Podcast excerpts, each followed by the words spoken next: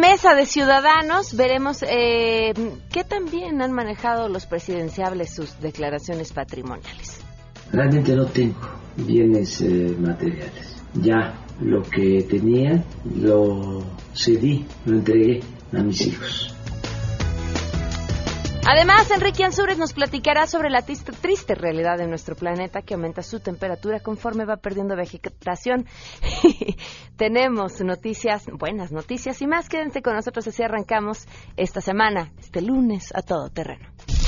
MBS Radio presenta a Pamela Cerdeira en A Todo Terreno, donde la noticia eres tú.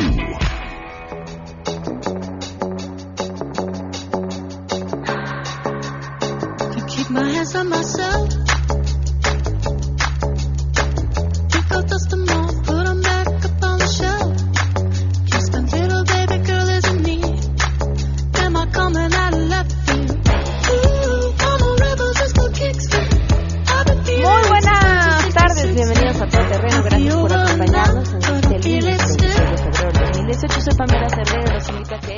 Aquí hasta la una de la tarde. Tenemos mucho que compartir y que esto, bueno, quería platicárselos eh, desde hace un par de semanas, pero ya como el tiempo está corriendo, es momento de eh, que se los cuente y además de que los invite a participar.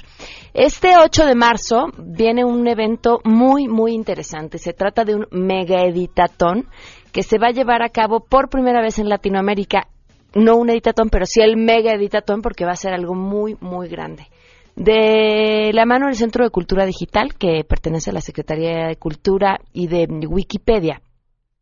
Diferentes mujeres en diferentes ámbitos, en la literatura, en la música, en el periodismo, en la comunicación, se van a reunir para subir a Wikipedia artículos sobre mujeres en estas diferentes instancias. Y ustedes dirán, ¿y por qué es importante? Les voy a contar una pequeña historia. Hace como un año o dos años escuchaba al director de una revista que saca su conteo de las personas más importantes cada año y le preguntaban en su en esta entrevista por qué había tan poquitas mujeres y él contestó que, que pues que porque no había cuota de género y que las que habían eran las que estaban. Y a mí esta respuesta me molestó muchísimo porque sin duda hay mujeres que están haciendo muchas cosas en diferentes terrenos no encontrarlas también es pues no quererlas buscar bien, ¿no? Y les cuento esta pequeña anécdota porque resulta que en Wikipedia, más o menos por casi 100 biografías, entre el 16 y el 17% son de mujeres. O sea, la representación es mínima si tomamos en cuenta que somos un poquito más de la mitad de quienes poblamos este planeta. Y es importante contar estas historias. Es importante decir, eh, hoy, hoy Wikipedia es pues, uno de los archivos digitales más importantes sobre lo que pasa en el mundo. Y, y contar estas historias de estas mujeres es también hacerlas visibles y decir, ahí están, ahí está esta mujer que es escritora haciendo esto, ahí está esta mujer que es música que está haciendo esto, aquí está esta mujer que eh, se dedica a la comunicación, aquí esta mujer que se dedica al periodismo, va, todas estas historias. Entonces, bueno, después de que ya les conté todo esto y de la importancia de contar las historias de estas mujeres y hacerlas visibles eh, a través de Wikipedia, se va a llevar a cabo este mega editatón el 8 de marzo. ¿Por qué los invito?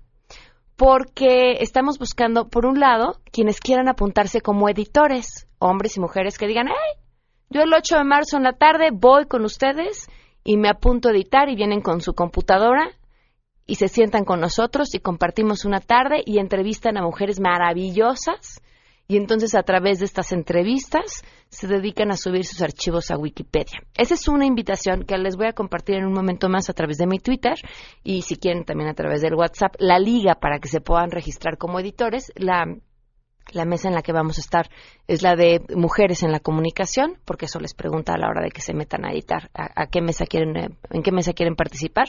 Y la otra invitación para quienes no nos puedan acompañar, pero que digan, ay, yo sé de fulanita que eh, es eh, editora, camarógrafa, eh, vaya, cualquiera de las posibilidades dentro de la comunicación a las que se dedique y que crean que deba de tener un archivo en Wikipedia y que no esté presente en Wikipedia para que las postulen y las invitemos a que nos acompañen este 8 de marzo y también pues las hagamos parte de este mega archivo digital en el que es importante que estén todas. Bueno, pues después de esto está la invitación. Ahorita les comparto en redes sociales la liga para que se puedan registrar quienes nos quieran acompañar.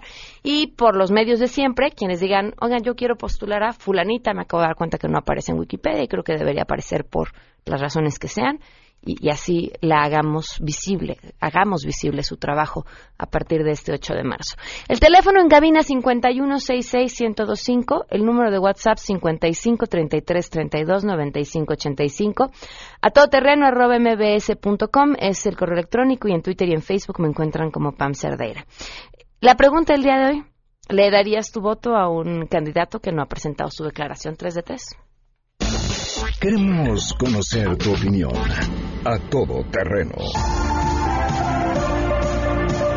¿Votarías por un candidato que no ha presentado su 3 de 3? Yo no votaría por ningún candidato que no haya presentado su 3 de 3 porque ha demostrado ser una herramienta útil para incentivar la transparencia y la rendición de cuentas. No votaría por alguien que no haya presentado su declaración de 3 de 3 porque pues hoy en día como está la situación de los de toda la desconfianza generalizada hacia los políticos, hacia las propuestas, alguien que terminara por no ser transparente, pues generaría mucha más desconfianza, ¿no? Entonces, este, creo que sí es indispensable que hoy en día presenten esa declaración. No, no votaría por un candidato que no ha presentado su 3 de 3. No se lo daría.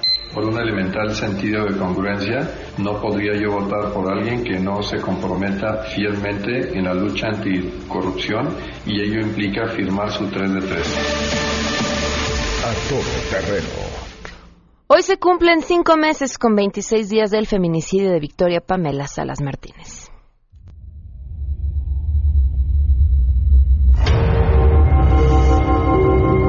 Lágrimas que derramamos, este dolor que traemos, este dolor que vamos a cargar, es la fuerza que nos va a seguir dando para seguir adelante y pedirle a las autoridades que hagan justicia, que hagan justicia. Victoria Ponce. Cinco meses con 26 días y hoy, quien a sangre fría asesinó a Victoria Pamela Salas en un hotel de la Ciudad de México, hoy sigue en libertad. Cinco meses con 26 días y seguiremos contando. Vamos a arrancar con la información. Saludo a mi compañero René Cruz. El presidente de la Comisión Nacional de Derechos Humanos, Luis Raúl González Pérez, lamentó los hechos de violencia que se registraron este fin de semana en la Universidad Nacional Autónoma de México. Al inaugurar los trabajos de la segunda conferencia internacional Seguridad y Justicia en Democracia, el Ombudsman Nacional exigió que se realice una investigación pronta y objetiva. El miedo, la violencia y la inseguridad que enfrenta nuestra sociedad ha tocado espacios en los que no puede tener cabida ni puede ser aceptada. Desde la Comisión Nacional de los Derechos Humanos, lamentamos los hechos de violencia que se han vivido en espacios de la Universidad Nacional Autónoma de México. Nos solidarizamos con los miembros de la comunidad universitaria que han sido víctimas de las mismas y nos sumamos al reclamo de una investigación pronta, objetiva e integral de tales hechos. González Pérez destacó que es interés común preservar a la máxima casa de estudios para evitar que el crimen y la violencia la vulneren y afecten a su comunidad, informó René Cruz González.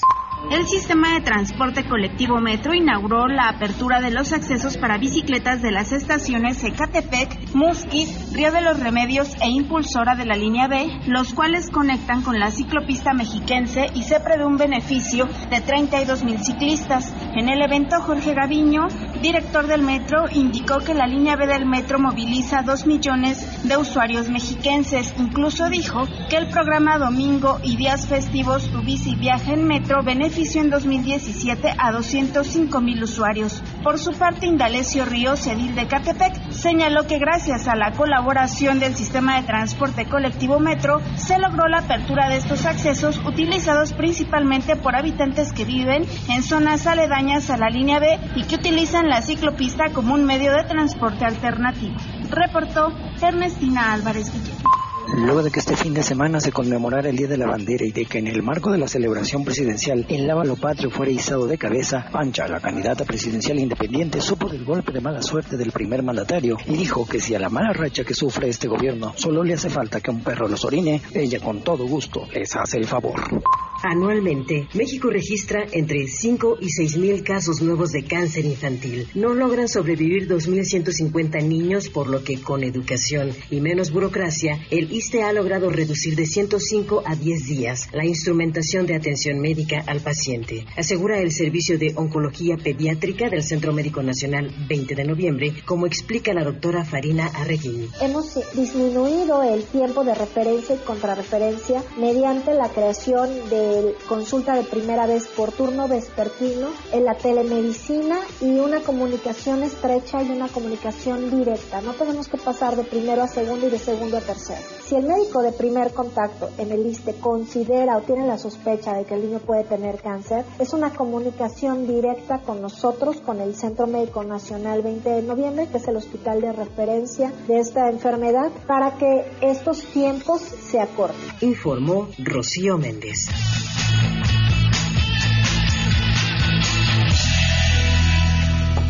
12 del día con 11 minutos y tenemos buenas noticias. Hoy portadora de buenas noticias, Ernestina, muy buenas tardes, te escuchamos. Así es, Pamela, buenas tardes para ti, para el auditorio. El secretario de Obras de la Ciudad de México, Edgar Tungui, informó que están en las etapas finales de las pruebas de los autobuses que recorrerán la línea 7 por Paseo de la Reforma, pero será decisión del Metrobús el día de la apertura. En el reporte diario de acciones por el sismo, el secretario de Obras indicó que aún están arreglando problemas de señalización y haciendo pruebas de voz y datos en estos autobuses. Vamos a escuchar. Estamos ya en las etapas finales de pruebas junto con el sistema Metrobús. Ustedes han visto cómo están los caminos ya circulando tanto en Paseo de la Reforma como en Calzada de los Misterios. Estas pruebas lo que nos están ayudando es detectar algunos detalles que pueda tener todavía el carril confinado, temas de señalización. Estamos haciendo ya pruebas de energía eléctrica y de voz y datos en las estaciones, de tal forma de bueno, pues ponerle al punto para que ya pueda definir el proyecto eh, Metrobús cuándo podría entrar en circulación. Eh, estamos haciendo pruebas prácticamente desde las 8 de la mañana hasta las 8 de la noche noche. Sobre las observaciones por el retraso en la apertura de la línea 7 del Metrobús, el secretario de Obras indicó que han explicado ya a la Auditoría Superior de la Federación por qué la demora, cuando debió iniciar funciones en noviembre pasado, y esto pues, se debe primero a una interrupción por mandato de un juez, después tres semanas que no se elaboraron por el sismo de septiembre, y pues ahora es el cambio de estaciones para evitar la tala de árboles. Hasta aquí la información. Muy bien, Ernestina, muchas gracias. Buenas tardes. Buenas tardes, 12 con 13. Vamos a una pausa y continuamos a todo terreno. Más adelante, a todo terreno. Hoy, mesa de ciudadanos, desde las declaraciones y todo lo que tenemos que saber sobre los aspirantes a diferentes puestos eh, de elección popular. Volvemos con eso. Si te perdiste el programa A Todo Terreno con Pamela Cerdeira, lo puedes escuchar descargando nuestro podcast en www.noticiasmbs.com. Pamela Cerdeira regresa con más en A Todo Terreno, donde la noticia eres tú. Marca el 5166125.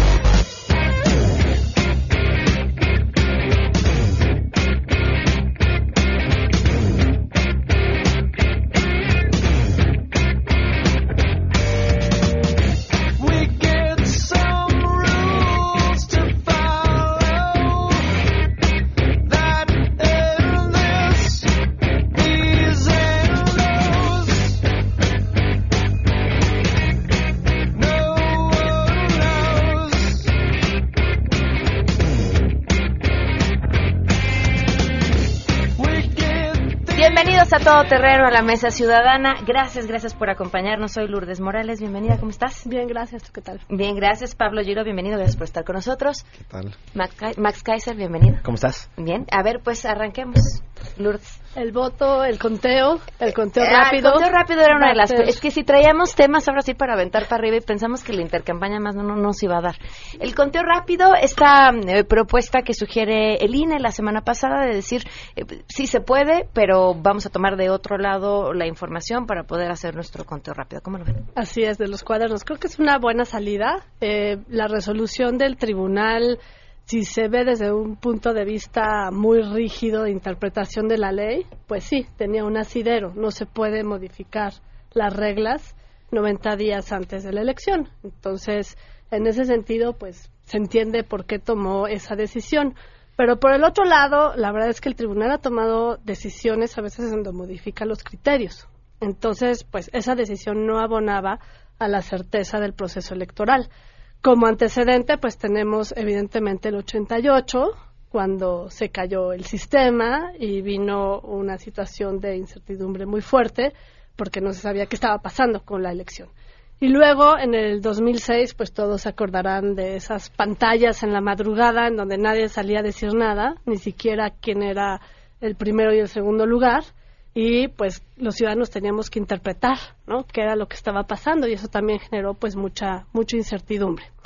Eh, ahora el INE propone y será votado este miércoles que de los cuadernos de registro que utilizan para eh, ir eh, anotando cómo va el conteo de la elección, pues que de ahí se mande un conteo, se manden datos para que podamos saber antes, lo antes posible, pues cómo va el resultado de la elección.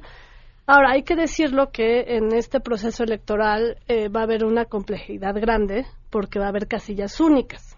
Entonces, un elector va a poder entrar a las casillas y se va a encontrar hasta siete. Siete eh, papeletas distintas para emitir su, su voto. Entonces, eh, va a haber una sola mesa de funcionarios de casilla que van a tener que contar y pues eso va a hacer las cosas un poquito más complejas. Además, por la legislación electoral, en este proceso habrá al menos 21 formas diferentes de votar, porque como se toman los votos para el partido y no para la coalición, entonces pues eh, el elector debe saber por quién votar y los funcionarios de casilla cómo contar, cómo contabilizar esos votos. Nada más eh, tomo estos datos de Javier Aparicio, colega querido del CIDE, para que tengan una idea. Eh, en el 2006, a la medianoche de la jornada electoral, el PREP había registrado 49.6% de las actas presidenciales. En 2012, solo un 23%. Todavía no había casillas únicas. ¿eh? En 2015, primer año con casilla única, el PREP registraba 20.4% de las actas. Entonces, pues eso le agrega eh, complejidad, además de que sabemos que nuestros actores políticos no suelen respetar las reglas y no sé qué va a pasar con ese vacío de, información. Y eso es lo que creo que vale la pena también resaltar, ¿no? Es decir, hemos sido muy críticos en los últimos años y con razón eh, de las decisiones de autoridades electorales, del INE, del tribunal, pero de pronto se nos olvida que hay que ser también muy críticos con los actores electorales, ¿no? Ahorita Lulú ponía el ejemplo del 2006. Yo trabajaba en el INE en ese momento, en el IFE en ese momento, y me acuerdo que el drama era que teníamos un acuerdo en la mano que decía, además apoyado por los partidos, que decía que si la diferencia era menos de punto cinco, el presidente del INE eh, tenía prohibido salir a dar el conteo rápido. Y la diferencia, según el conteo rápido, era, era de menos. Y entonces los actores políticos, de manera irresponsable, decían, pero que salga de todos modos y que viole la ley. Lo mismo con el PREP. El PREP había sido revisado y revisado y revisado por todos los actores políticos, había sido avalado por los expertos de la UNAM. Y ese día en la noche, actores políticos salieron a decir, el PREP es una porquería, el PREP esconde datos, etcétera. Este último acuerdo del INE, pues fue eh, impugnado por los partidos políticos. Es decir, el tribunal no decide cosas ni recibe cosas gratis, ni decide por, eh, digamos, iniciativa propia. Decide porque los partidos políticos se quejan, porque los, los actores están preparando también el terreno para después poder decir, eh, no gané algo salió porque mal, algo, algo, algo salió mal. Entonces también hay que tener mucho cuidado con eso. Creo que es nuestra responsabilidad como ciudadanía obviamente no voy a decir eh, proteger a las autoridades electorales, hagan lo que hagan o digan lo que digan, no. Pero sí, sí hay que cuidar a nuestras instituciones, sí hay que cuidarlas de los mismos actores políticos que están en competencia y que parte de su estrategia, desgraciadamente hace muchos años, es pegarle a la autoridad electoral.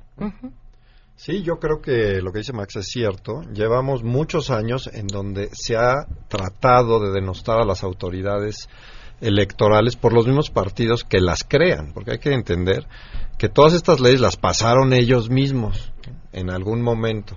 Luego ya no les gustan o quieren hacer cambios, pero siempre quieren hacer los cambios en el momento de la elección y dependiendo de lo que les conviene a ellos. Entonces hay varios problemas en el, en el, en el actuar de ellos mismos y en la coherencia. Y luego está el problema de que todos queremos la información inmediata. Ya estamos acostumbrados a que queremos la información hoy y se nos olvida que el acto de contar una elección es un acto difícil, ¿no? porque lo cuentan los ciudadanos que no están entrenados, no son profesionales, se presentan ese día, los que les fue bien fueron un cursito, los que no se presentan a más ese día, tienen que contar, tienen que llenar los papeles, se pueden equivocar, ¿no? luego se mandan todos esos papeles, se concentran en unos lugares donde se, se espera que lleguen todos los partidos, todas las partidos, se empiezan a contar otra vez.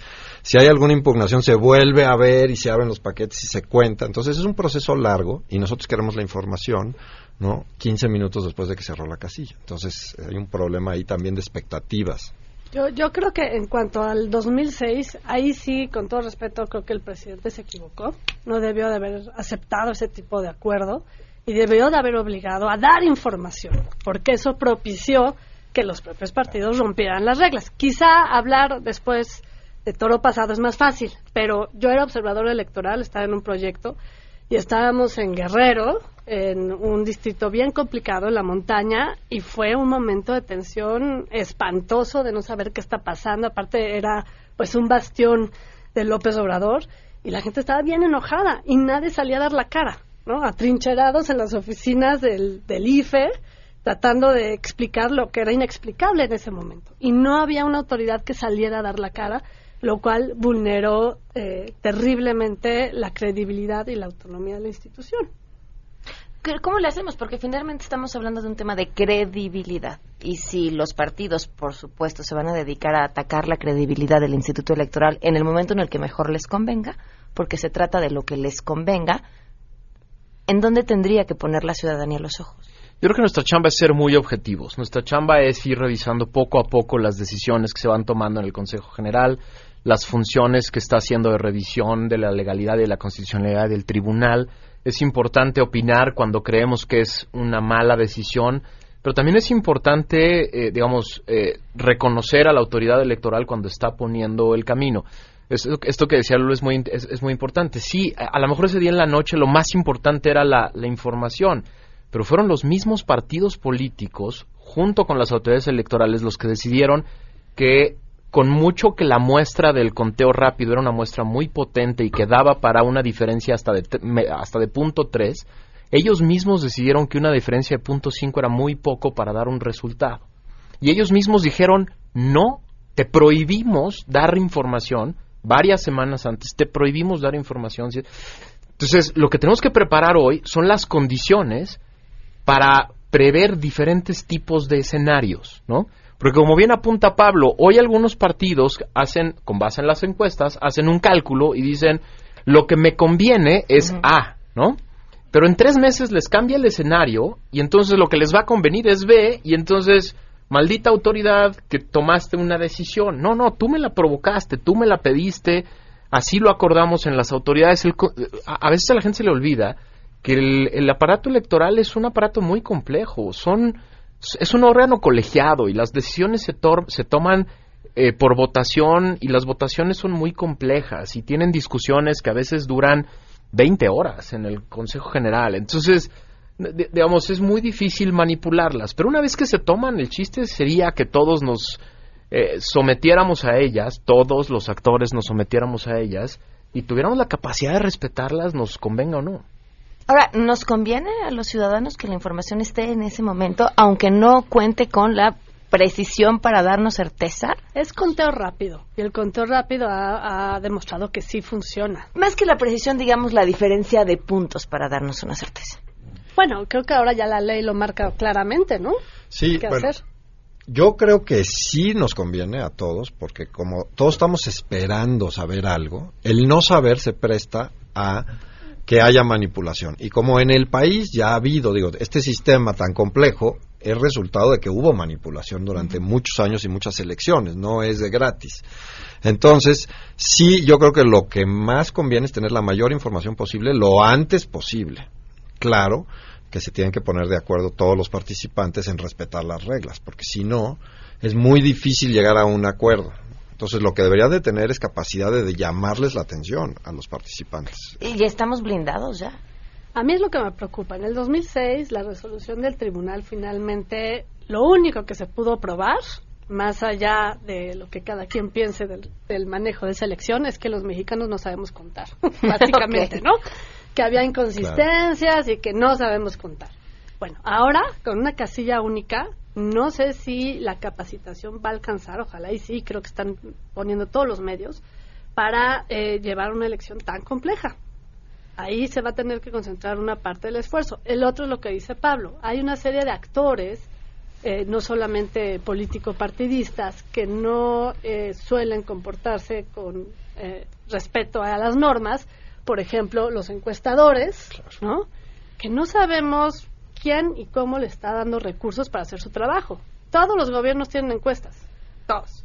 Todos los partidos tienen encuestas. ¿Y quién les está pagando? ¿Con qué dinero? Bueno, todos los gobiernos y todos los partidos tienen encuestas serias que ellos ven y luego tienen encuestas no tan serias que sacan. ¿no? Entonces, al final es muy complicado porque lo usan como un medio de propaganda. Entonces, es, es muy complicado saber y no hay consecuencia de ningún tipo por hacer nada. ¿no? Y, nos podemos dirigir a un escenario terrible en el que otra vez todo mundo se diga ganador, ¿no? Y por eso dice Lourdes, creo que es muy importante el tener información de una autoridad objetiva a tiempo que diga o espérense tantito, todavía no hay ganado- ganador o según nuestro estudio el ganador debería de ser tal para evitar esta esta esta terrible herramienta que se han utilizado en todos los en todas las elecciones locales y hasta en federales de gritarse ganador antes que nadie, ¿no? Este este madruguete espantoso que hay apenas cierran las casillas lo- es, lo- es el que genera tanta incertidumbre en la gente. Ahora yo quería decir otra cosa que es hay que empezar a ser un poco más creativos, la autoridad tiene que empezar a ser un poco más creativa y mucho más dura con las, con las sanciones, ¿no? Vemos una y otra vez que las sanciones son quitarles dinero público, que es el que les damos nosotros, se mueren de risa. No, las del Partido Verde en la última Es una y otra y otra, esta última que salió de los de, de los boletos de, de aviones falsos, ¿no? Le vuelves a cobrar millones de pesos de- del financiamiento público y se mueren de risa.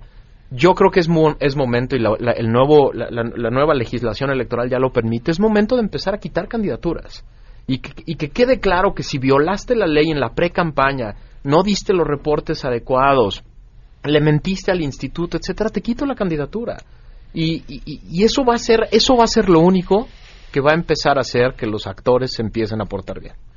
Empezar a hacer sanciones de verdad que duelan donde, do- donde cala, que es en las posiciones electorales. ¿no? Quitarles dinero público es como, es como quitarnos nosotros la lana y hacernos locos todos. No, y más cuando hay una cantidad de financiamiento extralegal, ¿no? Que es muchas veces el, el financiamiento que da el gobierno. Sí, que además es evidente. ¿no? Es Pues evidente. lo ve todo el mundo menos la autoridad electoral, que tampoco le da para eso. Sí, y es lo que dice Max es muy cierto, debe de haber una consecuencia de las personas, pero también nosotros como mexicanos nos tenemos que quitar este este pues esta manera de pensar que decimos, bueno, eso nada más es la forma, ¿no? Eso no importa tanto porque nada más es, ay, se le pasaron tres días de entregar un reporte, ¿no? En realidad eso es muy importante porque es lo que hace que las cosas sean claras y sean justas.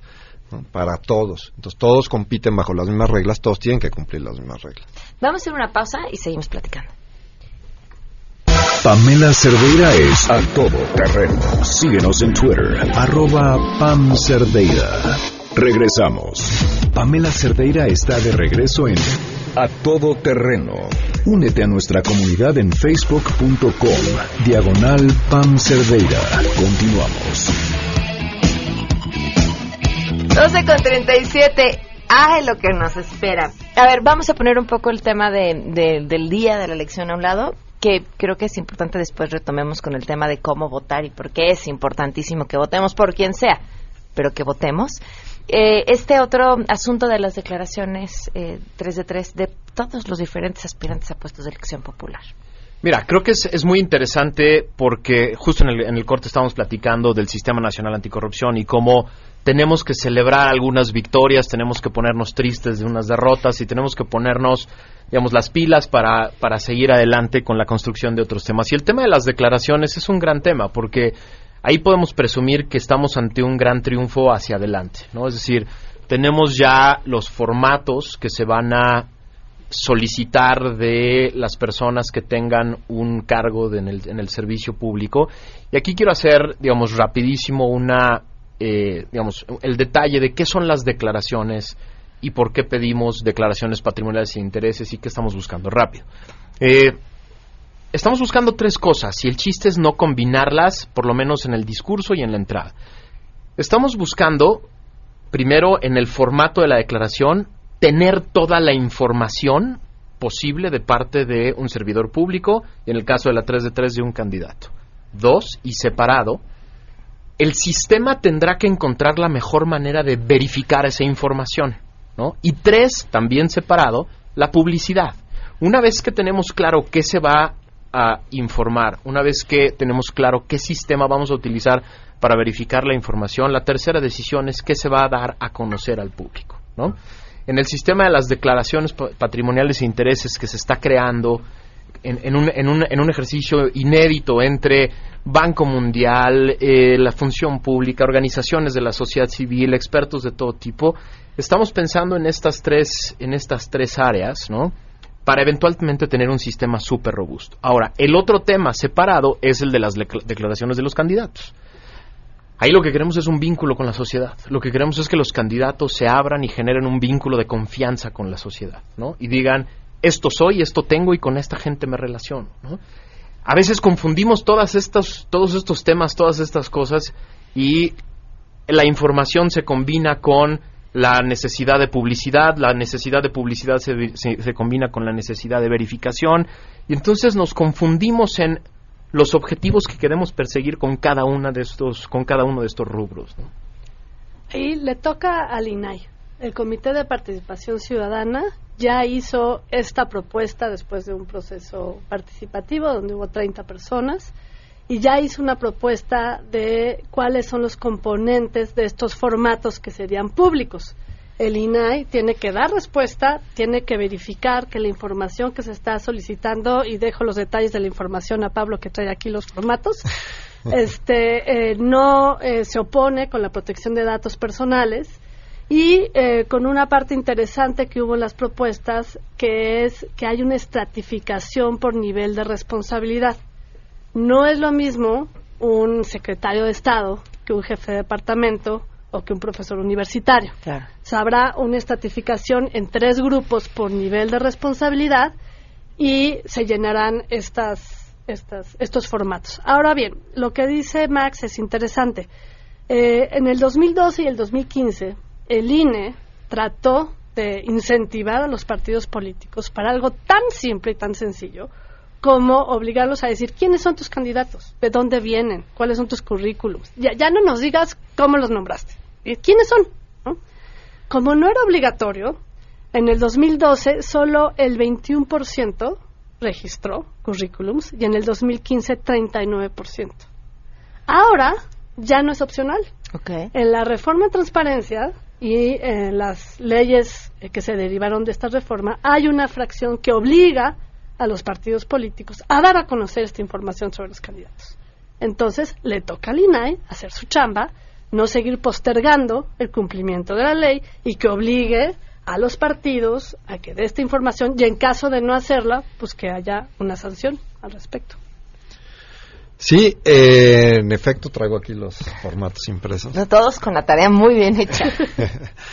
Eh, es importante entender por qué nacen estos formatos, ¿no? Como decía Max. Al final del día nacen porque todos sabemos que en México la política ha dado grandes fortunas y da capacidad de extorsionar a la, a la población algunas cantidades de dinero. Entonces, lo que se está tratando de hacer no es, en realidad, con esto, encontrar al corrupto, sino tener información para después procesar. Es decir, si tú declaras que tienes una cosa y después resulta que tienes otras, pues ya mentiste y ya perdiste confianza y ya hay algo que explicar, ¿no? Porque lo que acaba sucediendo siempre es que tienen un hermano, un primo, un pariente que resulta que les dona o resulta que es muy buen empresario.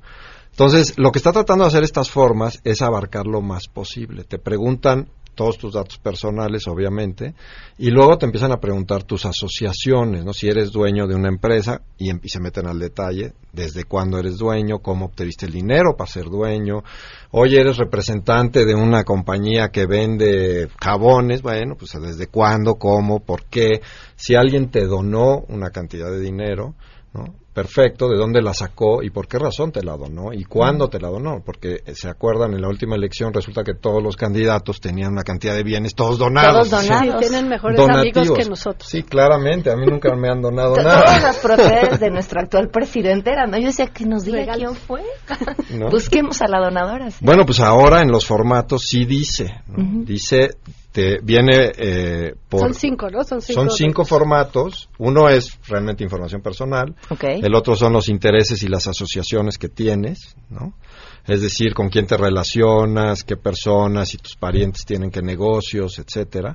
Luego son tus fuentes de ingreso, si no si tienes otras fuentes de ingreso que no sean nada más el gobierno y con mucho detalle no por honorarios o si eres empleado de otro lado o si tienes una patente o un libro o algo y tienes que decirnos dónde. Luego los activos que ahí es donde aparecen todas estas casas donadas no qué bienes inmuebles y qué bienes muebles porque ahora resulta que también misteriosamente todos tienen grandes relojes y grandes cuadros y resulta que todo es donado, ¿no? Y fideicomisos. Ah, claro. Y fideicomisos, claro. Eso es muy importante porque se ha usado el fideicomiso como una manera de obscurecer el, la tenencia de bienes, ¿no? Entonces también viene con todos los registros de quién tiene el fideicomiso, qué institución, quiénes son las contrapartes, qué beneficios tienen. Entonces está muy completo, la verdad. Este no les quiero leer todo porque es largo, pero está el último son los pasivos, a quién le debes y por qué le debes, ¿no? ¿Quiénes van a, quiénes son todos los que van a llenar esos y qué tanto de eso, que creo que es lo que se en manos del INAI, vamos a conocer?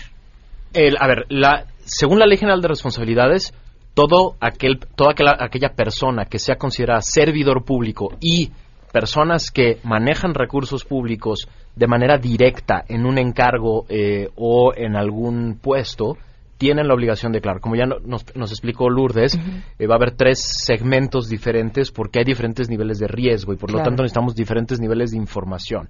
A ver, es importante explicarle a tu público cuáles son básicamente las dos cosas que se quieren con una declaración jurada en cualquier lugar del mundo. Quieres saber dos cosas. Quieres saber la plataforma de arranque, dónde empieza un servidor público su vida como servidor público, para tener un parámetro de comparación, ¿no? Qué era cuando empezó a ser servidor público, qué tenía, con quién se relacionaba. Y lo segundo que necesita saber es su evolución, cómo fue evolucionando su patrimonio y sus intereses. Lo que quieres saber no es si es rico o no, sino si en esta evolución hay un movimiento razonable y congruente con lo que declaró. Son las dos cosas que quieres saber en la evolución. Ahora, es muy importante el que separemos esto, que son las declaraciones para servidores públicos obligadas por la Ley General de Responsabilidades de otros ejercicios. Ya nos platicó uno Lourdes que es el ejercicio que obliga la ley electoral, que es a los partidos a declarar quiénes son sus candidatos. Desde hace varios años en INCO y Transparencia tenemos otro, tenemos una plataforma que se llama la plataforma 3 de 3, que es aquella donde los candidatos de manera voluntaria pueden poner sus tres declaraciones, su declaración patrimonial, que básicamente son estos formatos, ¿no? Su declaración de intereses también está basada en estos formatos y la declaración fiscal que es si pagan o no sus impuestos. Que es, perdón que te interrumpa, pero sí son básicamente estos formatos, pero te topas de pronto con una cuenta bancaria de más de 500 mil pesos. Pues, ¿cuánto es más de 500 mil pesos? Porque en ese detalle hay una gran diferencia. Ahora, esa es, esa es otra parte muy interesante de explicar. En el tema de la publicidad hay un debate muy importante sobre temas que tienen que ver, por ejemplo, con la seguridad, ¿no? Si los candidatos y los servidores públicos, en el caso de las declaraciones legales, eh, tienen que declarar, sí, tienen que declarar todo los servidores públicos, pero luego la publicidad, ¿qué los pone en riesgo? la limitación ya quedó muy clara por la Corte, los pone en riesgo cualquier dato que sea que vaya más allá de lo que se considera datos personales, ¿no? O datos que pongan en peligro la vida privada, ¿no? A partir de ahí, el chiste es encontrar la forma en la que la publicidad sea la máxima posible. Eh, el- la opinión especial del ministro Cosío fue que en el mundo entero los servidores públicos gozan de un margen mucho menor de protección frente a sus datos privados. La- Claro. Su concepto de privacidad es menor. ¿Por qué? Porque son servidores públicos y lo que queremos la ciudadanía es tener confianza de ellos. ¿no? Ahora, lo que preguntabas, ¿por qué yo decía que le tocaba al INAI? Hay una primera fase en donde el INAI va a revisar eh, estos rubros y va a decir, bueno, esto se contrapone o no con la ley de datos personales. Y después, ya que se aprueben, van a tener que ser votados por el Comité Coordinador del Sistema Nacional Anticorrupción. El Comité Coordinador, como eh, recordarás, está integrado por las cuatro instituciones pilares del sistema, Función Pública, Auditoría, Tribunal de Justicia y, bueno, pues no hay fiscal anticorrupción, entonces no sé si ahí va a participar la Procuraduría o no, No yo puede creo que no este, como ha estado en las otras votaciones, que no vota, el representante del Consejo de la Judicatura, el presidente del INAI y eh, la presidenta del Comité de Participación Ciudadana. Pero para llegar a esa votación, primero el INAI tiene que aprobar que estos rubros son adecuados. ¿Cómo se va a segmentar? Tendrán que hacer públicos los criterios de segmentación, pero yo imagino que no es lo mismo un director de área, un secretario de Estado, que un enlace. Claro. Eso tendrá que estar muy claro. Se nos acabó el tiempo. Pero retomamos este tema que todavía hay mucho más de qué hablar y lo que tenemos pendiente, el asunto del voto, cómo, cómo sí votar, que creo que es básico y tenemos que tenerlo en mente de aquí al proceso electoral. Muchas gracias a los tres. Agradecidos nosotros. Gracias. Vamos a una pausa. De las entrañas del poder del pueblo y ante el fastidio por la clase política,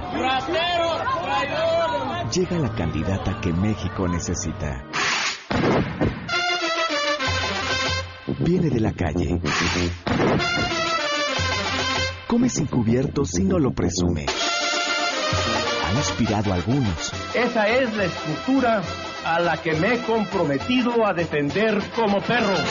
Los partidos han querido postularla.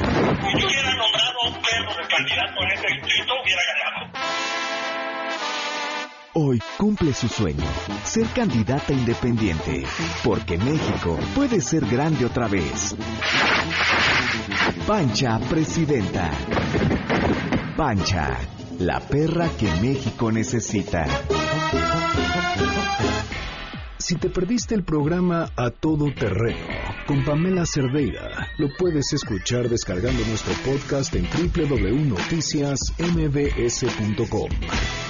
Estamos de regreso. Síguenos en Twitter, arroba Pam Cerdeira, Todo Terreno, donde la noticia eres tú.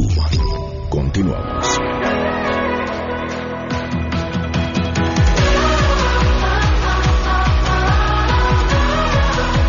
12 con 53, Enrique Ansures en la línea. Enrique, ¿cómo estás? Muy buenas tardes. Muy buenas tardes, Pamela. Aquí saludándote desde Milpalta, imagínate. Muy bien, cuéntanos, Enrique. Fíjate que hoy te traigo una nota un poquito preocupante que yo creo que nos puede ayudar a reflexionar sobre la toma de decisiones que se está haciendo en la Ciudad de México. Y es una reciente publicación que, que se hizo en la revista Nature referente a un estudio que se ha hecho sobre el impacto de cómo nos afecta estar quitando este, la, los árboles, vamos a verlos aquí, de lo que son este, los ambientes humanos. Han detectado con satélites que en la medida que tú vas quitando todas estas zonas boscosas, eh, las zonas donde queda ya sin, básicamente sin este, estos árboles, empieza a aumentar la temperatura, ya que los, los- la misma vegetación es, eh, se encarga de hacer diferentes procesos en los cuales eh, radica es bajar la temperatura. Entonces, en la medida que se vayan quitando los árboles, en los lugares, su- supongamos la Ciudad de México, que se está talando mucho árbol, pues cada vez vamos a, vamos a tener más, es- eh, pues más aumento de temperatura. Entonces, si tú lo haces Enrique, de repente estás. sientes calor, Te perdimos, Enrique. A ver, que se nos mueva a un lugar donde haya una mejor recepción para que nos siga platicando sobre, sobre esta información. Sin duda, importante. Gracias por sus mensajes a quienes nos hablaron. Francisco de Xochimilco dice el candidato que no presente su 3 de 3 no deberían permitirle participar en el proceso electoral. Así de simple. Esto que mencionaba Lulú sobre los eh, currículums de los distintos aspirantes no es un tema menor el quiénes son pareciera increíble, pero ¿cuántas historias no hemos escuchado ya después del proceso electoral, ya cuando están en los puestos, porque además generalmente son los que ganaron, que resulta que tenía conexiones con la delincuencia organizada, que resulta que eh, yo no lo puse ahí, no sé quién me lo presentó, ya no me acuerdo, y les ha pasado a todos en todos los partidos. Y cuando van de la mano en coaliciones, pues echarse la bolita se convierte en el deporte favorito para decir que fue el otro partido quien tenía conexión con personas pues no de muy buenos pasados o no de muy, eh, ¿cómo llamarlo?, de amistades dudosas y que a partir de ahí fue que esa persona llegó a, postularse para esa elección. Así que sí, sin duda conocer a fondo quiénes son y los ciudadanos son los que la mayor chamba tenemos. ¿Ya está Enrique Ansures? ¿No? Bueno, pues de plano lo perdimos en la conexión el día de hoy. Muchas gracias por sus mensajes. Eh, también a Juan Luis Negrete dice defendería al IFE de Waldenberg, de Merino de Lujambio, al de de Córdoba son indefendibles. ¿Tú crees? Yo sí creo que tenemos que aprender y entender eh, quiénes están hablando qué, de qué instituciones y siempre preguntarnos el por qué y qué hay detrás. Y que no se nos olvide a la ciudadanía que esas mismas reglas de las que hoy los partidos se la pasan quejándose, ellos mismos las pusieron. Entonces, habrá que juzgarlos a ellos, a los partidos políticos, a los actores de los partidos políticos, pues prácticamente con la misma regla. Eh, Rubén Ángeles, las 3 de 3 están más maquilladas eh, que la Gali, que la Gali. de plano, Muchísimas gracias. Eh, Edgar de Mendoza, aunque junto con otras propuestas y posiciones, una condición para emitir el voto. Muchísimas gracias. Eh, Luz Reséndiz pregunta dónde propone los nombres para lo del mega, eh, Aquí mismo, eh, a través de Twitter, de Facebook, o nos puedes llamar 5166105 si tienes alguna sugerencia. Aquí mismo la anotamos y nos encargamos de buscarlas. Nos vamos. Muchas gracias por habernos acompañado. Se quedan en mesa para todos. Soy Pamela Cerdeira y los espero el día de mañana en punto de las 12 del día en Ato Terreno. Y por último, si ustedes alguna vez han querido ser locutores o participar en un programa de radio en vivo en una de nuestras frecuencias, es oportunidad. Los invitamos al curso de locución que se va a impartir en el Centro de Capacitación MBS 56 81 20 87 o visitando la página www.centrombs.com. Que tengan un excelente inicio de semana.